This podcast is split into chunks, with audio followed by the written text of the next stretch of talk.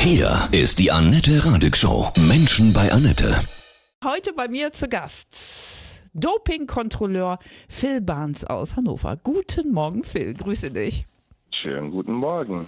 Freut Das- mich hier zu sein. Ich wollte schon immer mal wissen, wie das funktioniert, diese Dopingkontrollen. Also du reist zu den Sportlern völlig unvermittelt und dann geht's los. Oder wie können wir uns das Genau so vorstellen? sieht's aus. Mhm. Das ist tatsächlich verschieden. Es ist mal so, dass wir einen Sportler zu Hause besuchen, ganz früh morgens, ähm, damit er nicht schon Pipi gemacht hat. Ne? Das Mhm. ist immer am besten. Dann geht da auch der Test dann auch relativ schnell. Oder wir fahren auch in Trainingslagern oder zu Wettbewerbe, also je nachdem. Es ist sportübergreifend, also alle Sportarten mit Ausnahme vom Fußball testen und es ist eine sehr vielfältige äh, Aufgabe, also sehr interessant. Man trifft ja sehr viele, natürlich sehr viele erfolgreiche Sportler, sehr interessante Menschen und mit unter anderem verbringt man echt einige Stunden mit denen, weil ne, wenn die eben gerade vom Joggen zurückkommen oder so, dann können sie nicht sofort. Nee. Und äh, da muss, Da musst du warten vor, vor der. Toilette oder gehst du mit auf die Toilette rein? Ich gehe also ab der ab dem Zeitpunkt, wo der Sportler benachrichtigt wird, dass er getestet wird, weiche ich ihm nicht von der Seite. Dein Job als Dopingkontrolleur, wir sprechen gleich weiter. Also das ist wirklich so, du stehst da unangemeldet vor der Tür bei den Sportlern und gehst dann mit quasi auf Toilette, ne? Krass. Also das ist quasi das sind Überwachungsfunktionen. Dann eben, das ist nicht ähm, das ist nicht Misstrauen, sondern es ist einfach eben ein Protokoll, die man einhalten muss. Ne, der, der Sportler darf keine Gelegenheit haben, nochmal zu pinkeln irgendwo, ohne dass man das mitbekommt.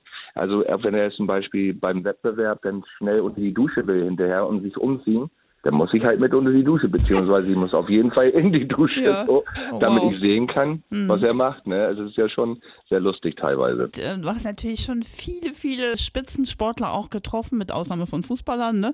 Wer war so der, der mächtigste, der erfolgreichste, der Gigant? Also mit Namen und so, das ist ja alles so ein bisschen schwierig, das zu erwähnen.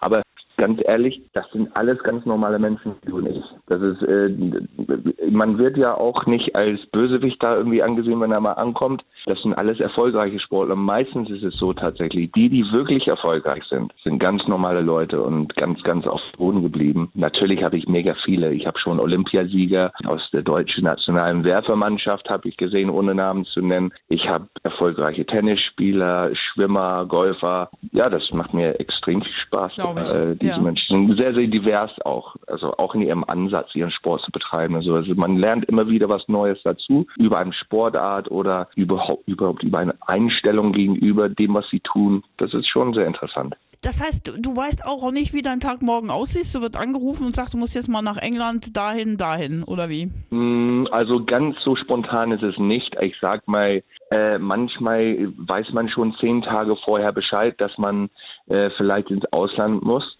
Aber grundsätzlich sage ich mal, hier im, im deutschen Bereich ist es so, dass ich tatsächlich heute Abend einen, einen Text kriegen kann. Hier morgen früh müssen wir da und dahin.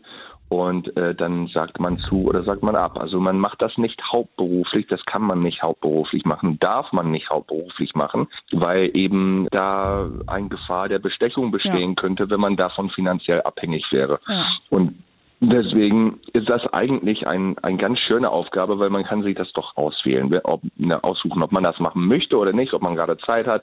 Wenn ich zum Beispiel irgendwie ein Konzert habe, weil ich Musik mache nebenbei, wäre das natürlich doof, wenn ich ein Konzert absagen müsste, weil ich irgendwie mit, mit einem Anti-Doping-Auftrag unterwegs Wie findet ihr denn die Sportler so schnell zum spontanen Test? Sie haben ja ein Computerprogramm, da mussten Sie sich immer einpflegen und immer Ihre, äh, Ihr Aufenthaltsort Sie mitteilen, damit wir dann auch eine Möglichkeit haben, Sie immer greifen zu können. Und ähm, wenn Sie sich dann halt vergessen einzutragen und wir tauchen da morgens um, morgens um sechs auf an Ihrem Wohnort, wo Sie letztendlich sein dürften, und Sie sind nicht da, dann gibt es dann, äh, also dann wird dann angerufen und die haben ja, wir haben ja ein, eine Pflicht, eine Stunde äh, zu warten, bis sie dann wieder auftauchen. Ähm, wenn sie das nicht tun, dann gibt es einen Miestest. Und das ist, ähm, das ist ganz, ganz schlecht für den Sportler, vor allem wenn er in einem Team ist, äh, so ein Radfahrer oder sowas, ist das für ihn eine, fast ein Rauschmiss aus der Mannschaft. Also sie müssen Krass. sehr gewissenhaft mit ihrem Aufenthaltsort umgehen. damit wir immer wissen, wo sie sind. Im Juli ist ja Olympia ne, in Tokio. Ähm, mhm. Gibt es da eine bestimmte Verpflichtung, wie oft man sich, um daran teilzunehmen, sich getestet haben lassen muss von euch? Grundsätzlich ist es so, dass ich mich jetzt schon auf sechs Monate äh, Hochbetrieb quasi freuen kann, weil mhm vor Olympia müssen quasi alle, die da teilnehmen, getestet werden. Und da sind Tausende von Sportlern eben. Ne? Also es ist wirklich ähm, ein riesen, riesen Event und ähm, da müssen schon vorher viele Kontrollen stattfinden. Ja, Wahnsinn. Hast du ja eben schon gesagt, kommst da an und äh, der Sportler kann gerade nicht auf Toilette.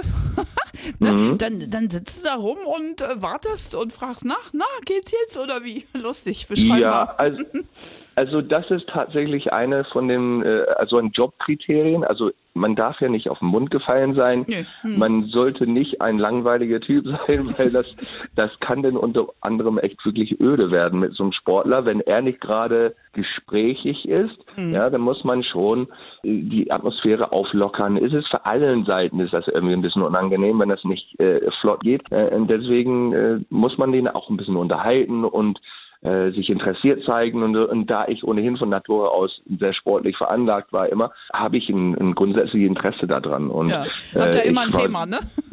Genau, also früher, früher, war ich Zehnkämpfer, habe also mega viele verschiedene Disziplinen äh, eben selber machen müssen und äh, dementsprechend habe ich eine Affinität zu allen möglichen Sportrichtungen und deswegen habe ich immer Fragen mhm. und das, da, da, lerne ich auch immer was dazu, dass, wie ich das vorhin schon erwähnt habe ähm, und deswegen wird es ja nie langweilig. Ich, nee. habe ja zum Beispiel die deutsche, deutsche Nationalmannschaft ähm, der Werfer, also Diskus, Kugelstoßen, Speerwurf, ähm, bin ich nach Zypern geflogen und habe da äh, ähm, mit den Leuten tatsächlich also vier, fünf Stunden verbracht. Das waren, wir mussten acht Athleten testen und äh, dann haben wir dann in ihrem Trainingslager da oben gekrökelt, Karten Schön. gespielt, mhm. ne, ein, Späßchen gehabt, ein Bierchen getrunken. Das darf man ja auch. Das ist super förderlich, wenn man Pipi machen muss. Ja, stimmt, ähm, immerhin. Ja also, ja. also es gibt ja auch entspannte Stunden. Es ist ja. nicht alles äh, grausam und, äh, mhm. und, und, strikt und Regeln und so, sondern es gibt ja auch schöne Zeiten. Immer gerne on the road. Für den Sport, für sauberen Sport und für die Musik, ne?